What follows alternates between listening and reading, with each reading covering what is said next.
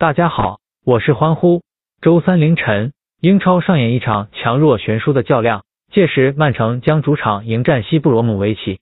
显然，主队十分喜爱与客队交手，因为曼城面对西布罗姆维奇已经各项赛事连赢十四场，巨大心理优势之下，曼城金帐坐镇主场，赢球毫无难度。曼城上轮与曼联的德比战，最终是以一场平局告终，赛果对于双方来说并不算满意，而球迷对于一场德比战打平也欠缺话题性。对于曼城来说，球队最近算是不上稳定的轨道，在过去六场各项赛事获得四胜两平的战绩，欧冠分组头名出现，联赛当中过去三场都没有失球，看起来要摆脱此前后防线不稳的表现。毕竟本赛季曼城无论面对强队还是较弱的球队。都出现过防线失守的情况。此外，曼城面对西布罗姆维奇，过去十四场各项赛事全部获胜，曼城的心理优势巨大，状态差距十分明显。曼城此番赢球应顺理成章。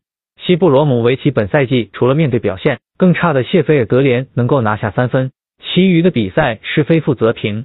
赛季至今已经踢了十二场比赛，西布罗姆维奇如此表现十足的降级项，这并不是危言耸听。在十二轮联赛就有二十五个联赛失球，是整个英超最多失球的球队，漏洞百出的防线确实没有什么变好的迹象。过去两轮联赛，西布罗姆维奇就合计失七球。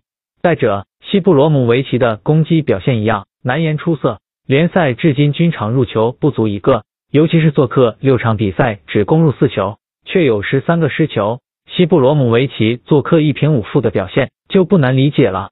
综合看，西布罗姆维奇带着如此糟糕的状态做客曼城，只有少数当赢。欢呼推荐曼城四比零西布罗姆维奇。关注我为足球欢呼获取狼队对阵切尔西的推荐。